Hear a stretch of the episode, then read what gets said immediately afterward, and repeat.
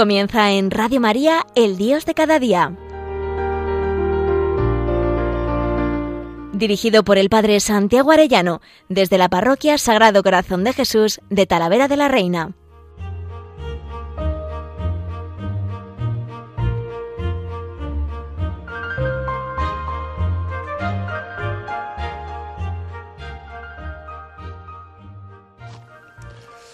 Muy queridos oyentes de Radio María, qué alegría un lunes más con todos ustedes.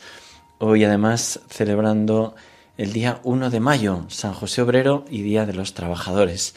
Pedimos a este Santo Patriarca que nos conceda ese trabajo tan necesario en tantas familias y que no sea para esclavizarnos el trabajo, sino como lo pensó el Señor, para que podamos dominar la tierra, someterla y para glorificar a Dios y poder sustentar así también a nuestras familias, la dignidad inmensa del trabajo.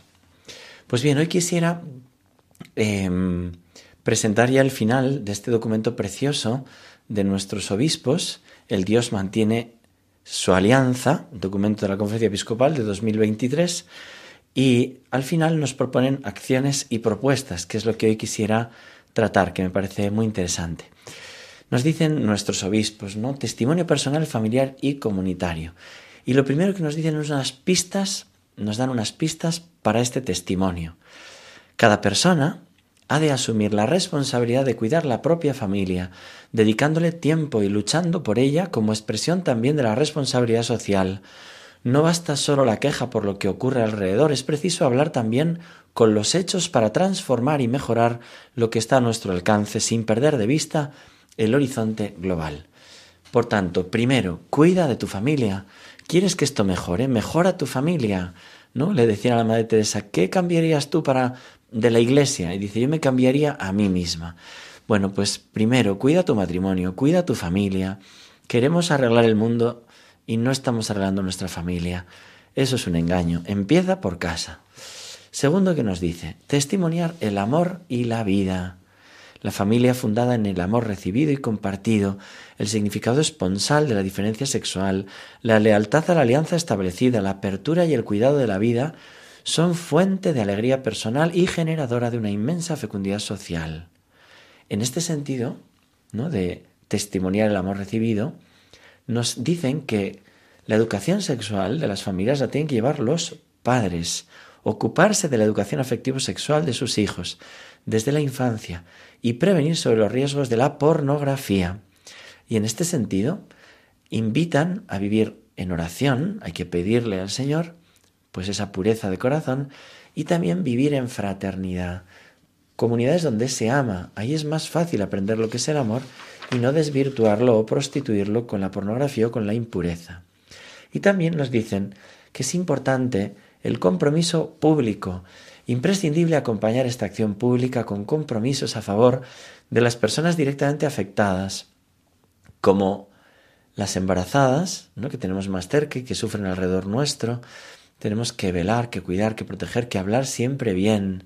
Fijaros que hemos de conjugar la acción institucional contra leyes injustas con la acogida de cada persona y la afirmación de su dignidad.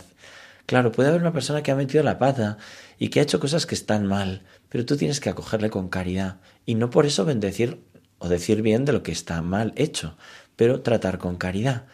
También insisten en el terreno educativo la formación afectivo-sexual, las asociaciones de padres. Es crucial la transmisión de la fe en la familia con la colaboración de la comunidad cristiana. Bueno, pues también toda esta dimensión del testimonio y compromiso en definitiva de amor tiene una gran repercusión social, contribuye a regenerar la sociedad y hacer ciudadanía. Por eso es una privilegiada expresión de la caridad política propia de los laicos. Y para vivir este testimonio y ejercer la caridad política es muy conveniente la pertenencia activa a la comunidad cristiana y a la vida asociada. Yo me encuentro a veces con cristianos que sí van a misa, pero desaparecen, están solos, nunca entran en comunión con nada, con ninguna asociación de nada. Seguramente habrán tenido experiencia de, pues eso, de, pecados, de miserias, de, traiciones, pues claro que sí, pero eso no quita que hay que seguir buscando la manera. Ojalá no ocurriese, pero es una, estamos eh, bajo el pecado original y tenemos todos heridas. Entonces, no te aísles, busca la manera de asociarte. Esta forma de vida facilita a padres e hijos la socialización y la amistad en un ambiente cristiano, donde puedan formarse, organizarse para el compromiso, cultivar un ocio sano y humanizador y descubrir la propia vocación. Formación, oración y convivencia, nos decían nuestros sacerdotes desde chavales. Hay que formarse, hay que rezar, sí, pero también hay que convivir y fomentar esos hábitos buenos, hábitos sanos. Y para eso hay que asociarse con otros padres, padres que piensan, pues como tú, que rezan, que van a tratar de transmitir a sus hijos el mismo ideario que tú tienes. Bien, presencia en la vida pública encarnando la doctrina social de la Iglesia. Hoy en día hay una ingeniería social que está deconstruyendo la persona y la familia, nos dicen nuestros obispos, con intereses de poder, ¿no? Y nosotros tenemos que iluminar con la doctrina social. Es un gigante ante el que nos enfrentamos, pero ese gigante viene apoyado en sí mismo y nosotros nos apoyamos, como David, en el Señor Dios del universo. ¿No? Cogemos esa onda, esas cinco piedrecitas, ¿dónde vas con eso? Pues a tumbar al gigante, pero con el testimonio y con la claridad de ideas. Y nos dicen nuestros obispos, campos de acción, el desarrollo del reconocimiento social de la maternidad y paternidad, su protección, la equidad entre hombres y mujeres en el trabajo, el valor del trabajo en el hogar, resaltarlo, nos dicen, ¿no? La corresponsabilidad, la implicación de la dimensión familiar en todas las políticas sociales, pedirlo, las condiciones laborales que favorezcan la crianza de los niños y el desarrollo de la infancia, el protagonismo familiar y social en todas las áreas del estado de bienestar, la especial atención familiar, social e institucional a los ancianos y en las residencias de mayores, la transformación de las ciudades para que tengan una escala más humana y vecinal, no hacer asociaciones de vecinos, eh, lo que son los estados intermedios, no las asociaciones. Luego, las migraciones, trabajar en materia de cooperación internacional para que la emigración no sea forzada por las condiciones económicas o políticas, favorecer la integración plena de los inmigrantes. La España despoblada también tiene que ser un reto, un objetivo participar activamente en la promoción de la repoblación con proyectos comunitarios, ecológicos y espirituales, trabajar por una cultura política en la que sean posibles los pactos a largo plazo, especialmente un pacto por la natalidad y la repoblación. Eso tienen que acordar los partidos, nos quedamos sin natalidad, sin, sin ciudadanos. En los actuales diálogos sobre el ingreso mínimo vital o en la renta básica universal, incorporar la perspectiva del salario familiar, búsquedas teóricas y prácticas desde la doctrina social de la Iglesia de una transformación del sistema económico que ponga en el centro la dignidad de la persona, la prioridad del trabajo sobre el capital, la lucha contra el hambre y la propuesta de un desarrollo humano y ecológico integral y el bien común universal. No recuerdo Bernardito, el nuncio en España, decía, estáis apretando el acelerador de cosas con los que la Iglesia no, no está de acuerdo, ¿no? de esa Agenda 2030, y sin embargo nosotros que buscamos de verdad eh, la solución de la pobreza, de la pobreza radical, pues no hacéis caso, no ponéis prioritario eso, ¿no? Bueno, luego también nos hablan de la promoción del bien común, que son el conjunto de condiciones de la vida social que hacen posible las asociaciones y a cada uno de sus miembros el logro más pleno y fácil de la propia perfección. La interdependencia cada vez más estrecha y su progresiva universalización hacen que el bien común se universalice cada vez más e implique por ello derechos y obligaciones que miran a todo el género humano. Todo grupo social debe tener en cuenta las necesidades y las legítimas aspiraciones de los demás grupos. Más aún, debe tener muy en cuenta el bien común de toda la familia humana. Fijaros que la Iglesia siempre habla de bien común, no habla de interés general, son palabras que han añadido ahora porque primero manipulan lo que interesa, con los medios de comunicación y luego hablan de interés general. Nosotros hablamos de algo objetivo, el bien común, lo que necesita una sociedad. Y en eso la Iglesia está llamada a edificar la comunidad internacional. En el desarrollo de dicha misión como cristianos, junto a muchos no cristianos, nos enfrentamos a retos de enorme complejidad que tienen que ver con el matrimonio, la familia, la cultura y la educación, el desarrollo económico, el trabajo y las desigualdades, la propiedad, la política y la paz. En ese sentido, y me parece muy importante subrayar, los obispos, hablando de la promoción del bien común, nos dicen que tenemos que aprender de nuestra tradición. Fijaros cómo lo dice. Santo Tomás de Aquino, en diálogo con Aristóteles, reflexiona sobre el bien común y dice para que para que emerja se requieren tres condiciones. Primero, que la economía genere las condiciones materiales que permitan a los ciudadanos cubrir sus necesidades básicas para vivir con dignidad. Segundo, que el derecho garantice la justicia y por tanto la paz. Y tercero, que los gobernantes instauren y mantengan las condiciones que permitan a los ciudadanos vivir una vida buena. Por tanto, nuestra tradición, la configuración de nuestros pueblos, vaya que ha favorecido ese bienestar, esa justicia, ¿no? y ese permitir esa vida buena. Claro que lo queremos eso. Pero ojo, cuando quitas a Dios y la ley de Dios, al final se hunde todo, la economía, el derecho, y es imposible vivir una vida buena, se vive una vida viciosa. Y aprendiendo de nuestra tradición, nos dicen también nuestros obispos, la Escuela de Salamanca fue capaz de poner las bases del derecho internacional público al reconocer los derechos naturales de los indios de América, afirmando su plena dignidad. Francisco de Vitoria dice que si un Estado considerase que algo es bueno para él, pero es malo para la comunidad universal, ese Estado no puede perseguir ese objetivo sin caer en una grave injusticia. Es una visión del poder en las antípodas del pensamiento de Hobbes sobre el contrato social y de Locke sobre el contrato social liberal. Fijaros qué importante volver a Francisco de Vitoria, a la escuela de Salamanca, esa España nuestra que generó grandes santos, grandes sabios y grandes sistemas de doctrina, de formación para favorecer el bien común de todos los pueblos, ¿no? No se puede olvidar eso. Ahora por una especie de búsqueda egoísta, de economía, de no sé qué, que todo eso se acaba destruyendo. Y entonces nos dicen nuestros obispos, al fundamentar los extraordinarios desarrollos del derecho, la empresa y la política en el concepto de bien común y al aplicarlos a los grandes retos que plantea la sociedad global, que iba emergiendo en el cambio de época entre la Edad Media y la Edad Moderna, la Escuela de Salamanca demostró la fecundidad del bien común como principio central de la filosofía política, que permite generar respuestas a los enormes retos que suscita dicho campo de época.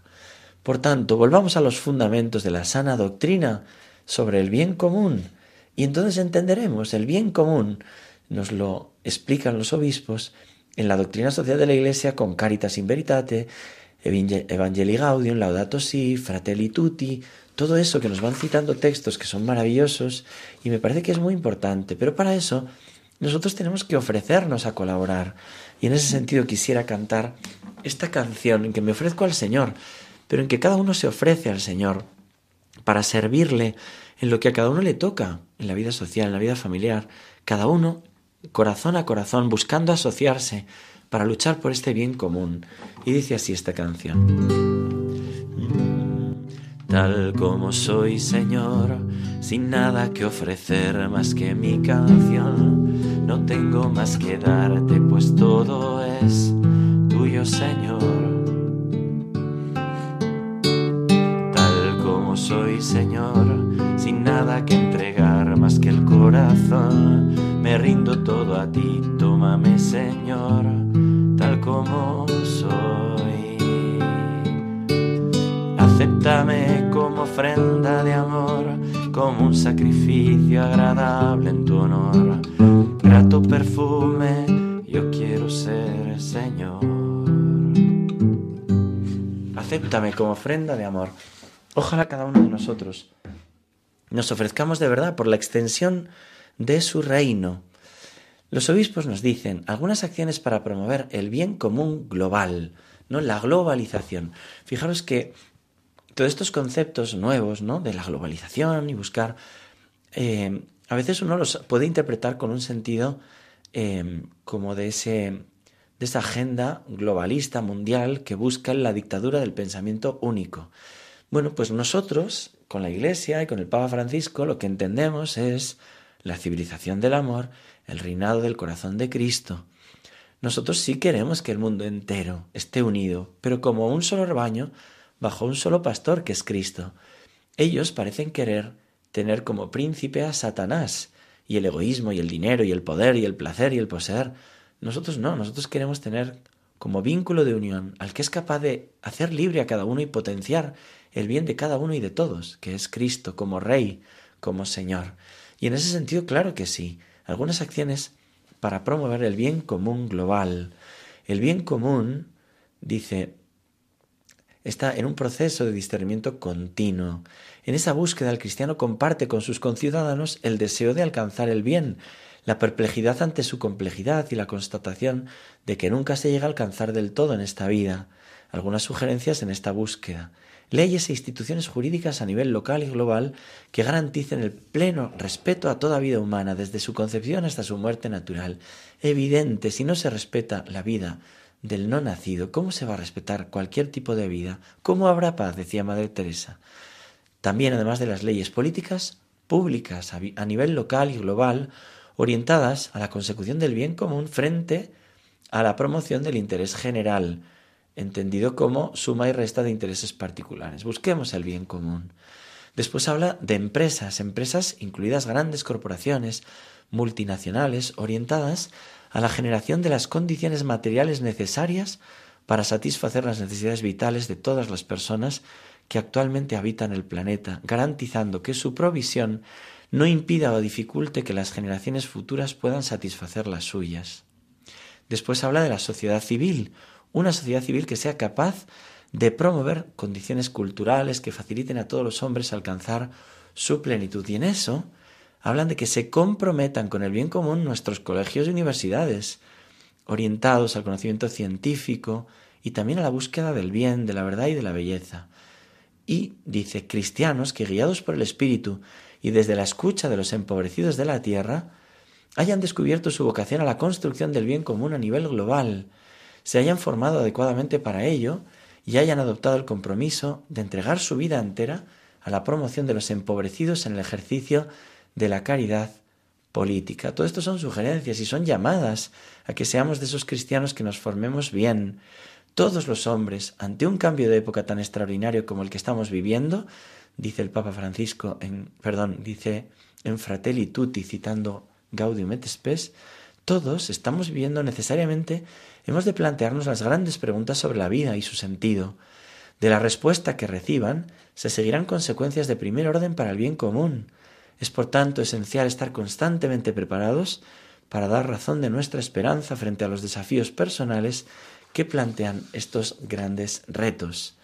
Después nos habla también de estar confiados caminando en esperanza hasta que Él vuelva.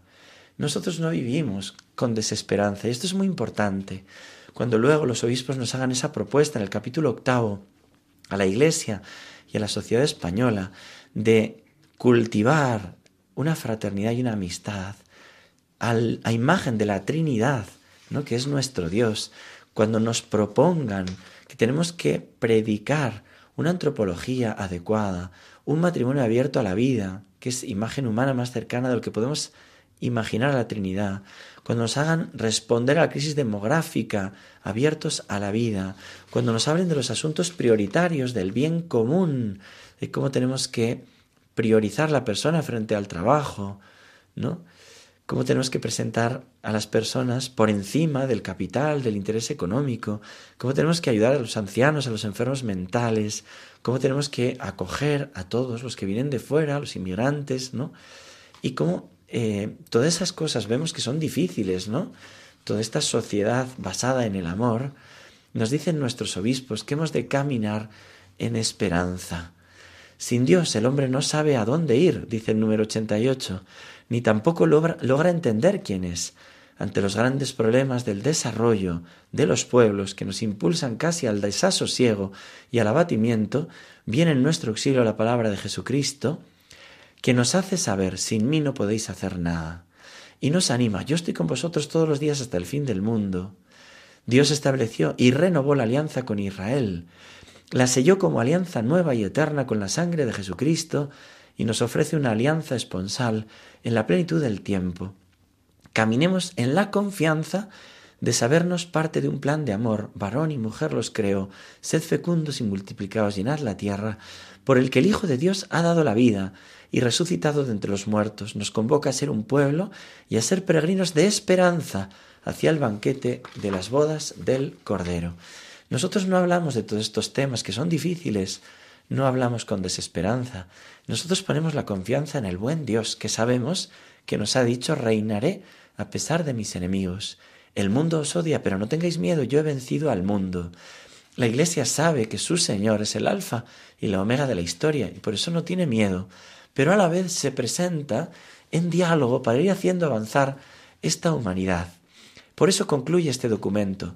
En resumen, la novedad de nuestra propuesta es la persona, trinitaria y humana, ontológicamente relacional frente al individuo autosuficiente e independiente.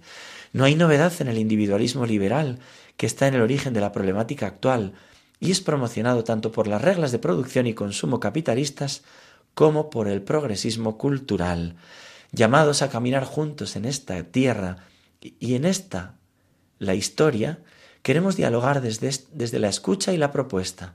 La sinodalidad, estilo de la Iglesia del siglo XXI, nos invita a este coloquio que proponemos con la esperanza de propiciar encuentros que favorezcan la dignidad de la persona y el bien común.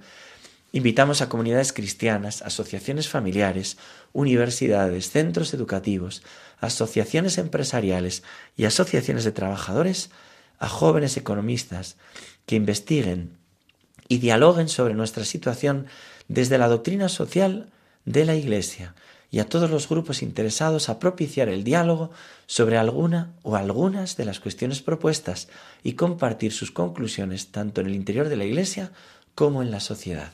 Es una apertura al diálogo de todas estas cosas, ¿no? Pero con esa esperanza grande de que la respuesta, porque es la luz del mundo, está en Cristo.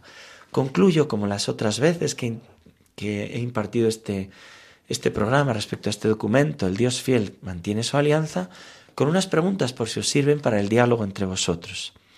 Primera, me doy cuenta que el primer testimonio y deber es cuidar mi propia familia, dedicándole tiempo y luchando por ella como expresión también de responsabilidad social. Segundo, doy testimonio de que la apertura y cuidado de la vida son fuente de alegría personal y generadora de fecundidad social. ¿Manifiesto mi alegría en todo esto? ¿Muestro la alegría de vivir la castidad y fidelidad? ¿Educo yo la sexualidad, oración y fraternidad de mis hijos? Tercero, cuido mi compromiso público y lo hago ayudando a necesitados, hablando bien y cuidando a las embarazadas, buscando asociaciones de padres y doy testimonio. Cuarto, nos dicen los obispos que para vivir este testimonio y ejercer la caridad política es muy conveniente la pertenencia activa a la comunidad cristiana y a la vida asociada. Pregunta. ¿Colaboro activamente en mi grupo apostólico o en mi parroquia? ¿Genero un ocio sano? ¿Tengo iniciativas y conversaciones que ayuden a la formación y a la unidad y ayudo a la piedad? ¿Me quejo, critico, freno o busco siempre sostener, colaborar y buscar la unidad? Quinto, ¿soy consciente de cómo la ingeniería social va contra la familia? falta de reconocimiento social a la maternidad-paternidad, la difícil conciliación familiar-laboral, las pocas ayudas a las familias, salario familiar, la poca atención a los mayores, la despoblación rural, la dificultad de los pactos de Estado para la natalidad, una transformación del sistema económico que ponga en el centro la dignidad de la familia y la lucha contra el hambre y por el desarrollo ecológico integral. ¿Hago algo para mejorar alguno de estos campos de acción? Sexto, Estudio y transmito nuestra tradición hablando del bien común. Procuro en mi familia y en mi trabajo dar testimonio de que no busco solo mi interés particular, sino también el bien común. Séptimo, nos dicen nuestros obispos que la antropología, familia, la economía, empresa, la política y el derecho son elementos esenciales de las causas y potenciales soluciones de los retos globales y están íntimamente interconectados y frente a una globalización sin rumbo proponen una comunión de todos en el amor y buscando el bien común. La pregunta es, ¿tengo esperanza en esta realización? ¿Creo en la civilización del amor y en el reino de Cristo? Octavo, los obispos nos sugieren ser cristianos que guiados por el Espíritu y desde la escucha de los empobrecidos de la tierra, hayan descubierto su vocación a la construcción del bien común a nivel global, se hayan formado adecuadamente para ello y hayan adoptado el compromiso de entrega su vida entera a la promoción de los empobrecidos en el ejercicio de la caridad política. ¿Cómo crees tú que puedes vivir esto? Y noveno y conclusión, invitación al diálogo y examen de si lo estamos haciendo. ¿Repensamos todo desde la comunión de la Trinidad? ¿Apoyamos el matrimonio y la familia desde la antropología verdadera y buscamos luchar por los aspectos prioritarios del bien común? Repensamos el estado de bienestar en favor de una verdadera sociedad de los cuidados. Buscamos la prioridad del trabajo personas sobre el capital, las cosas. Buscamos el cuidado de los ancianos enfermos mentales y sus cuidadores. El reconocimiento de nuestra tradición histórica y cultural. ¿Lo tenemos en cuenta? ¿Tenemos hospitalidad con los inmigrantes? Bueno, pues todo esto que me parece un tesoro. Desde aquí quiero enviar mi gratitud a los obispos por un documento tan valiente y tan clarificador. Que Dios os bendiga a todos y hasta pronto, si Dios quiere.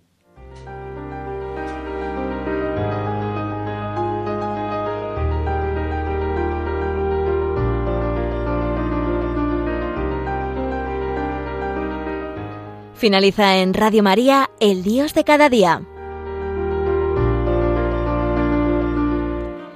Dirigido por el Padre Santiago Arellano, desde la Parroquia Sagrado Corazón de Jesús de Talavera de la Reina.